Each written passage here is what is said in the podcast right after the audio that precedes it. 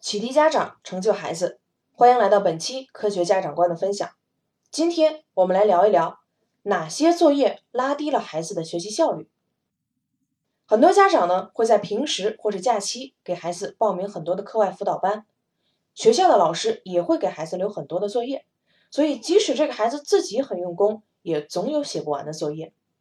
那么这样做的效果就真的好吗？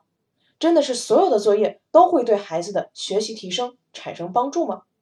我们不妨先来思考这样一个场景：大家都知道，火箭的发射呢是需要燃烧燃料产生推力，燃料提供推力，推力决定射程。如果射程不够，那么显然是推力不够，所以呢要增加燃料。接下来的思路呢就会是扩大燃料的储备箱。但是，如果我们转换思考的角度，燃料自身也有重量，火箭发射的过程中需要燃料燃烧产生推力，同时也要承担燃料自重带来的阻力。所以，燃料自身的重量如果需要消耗过多的推力的话，那么减少燃料反而是可行的。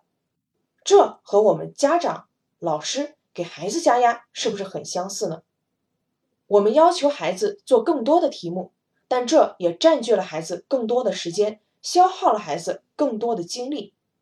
孩子没有时间和精力去思考，陷入机械的学习和刷题中，那么结果只会越学越差。那么，面对堆积如山的作业，我们怎样做才能提高自己的学习效率呢？第一点要注意，做好比做多更重要。做好是什么意思呢？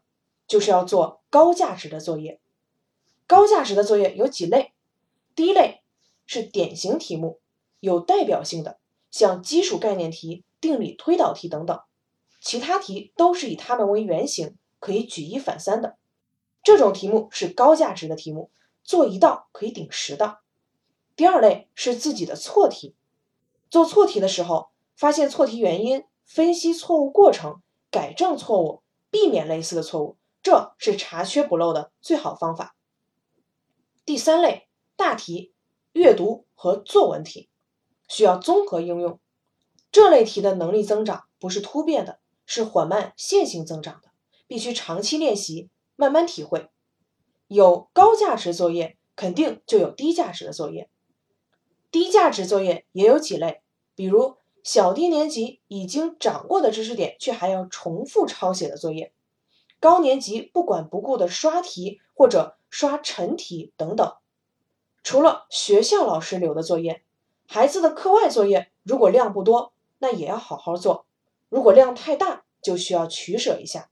已经熟能生巧的作业，真的是可以舍弃的，不用为它消耗精力。第二点要注意，做会比做完。更重要，做会是什么意思呢？就是做一道会一道，做完了这道题就懂了，明白其中所覆盖的知识点，了解所应用的基本手法手段，掌握了这一类基本知识，这时候才算是做会了。如果做的过程中有不明白的，就需要查阅笔记、交流讨论、询问他人，最终让自己完全弄明白。但很多孩子做不到这样。他们做作业只是为了做完，不太会的就去网上搜一下、抄一下，把作业提交上，就算完成任务了。做会的孩子，下次再遇到类似的题目，只是加深印象、熟能生巧，做题速度也会越来越快。只要求做完的孩子，下次遇到类似的题目，还是似是而非，还是想不明白，还要消耗更多的时间。长久之后就很难解决这一类题目了，知识点的顽固漏洞也就形成了。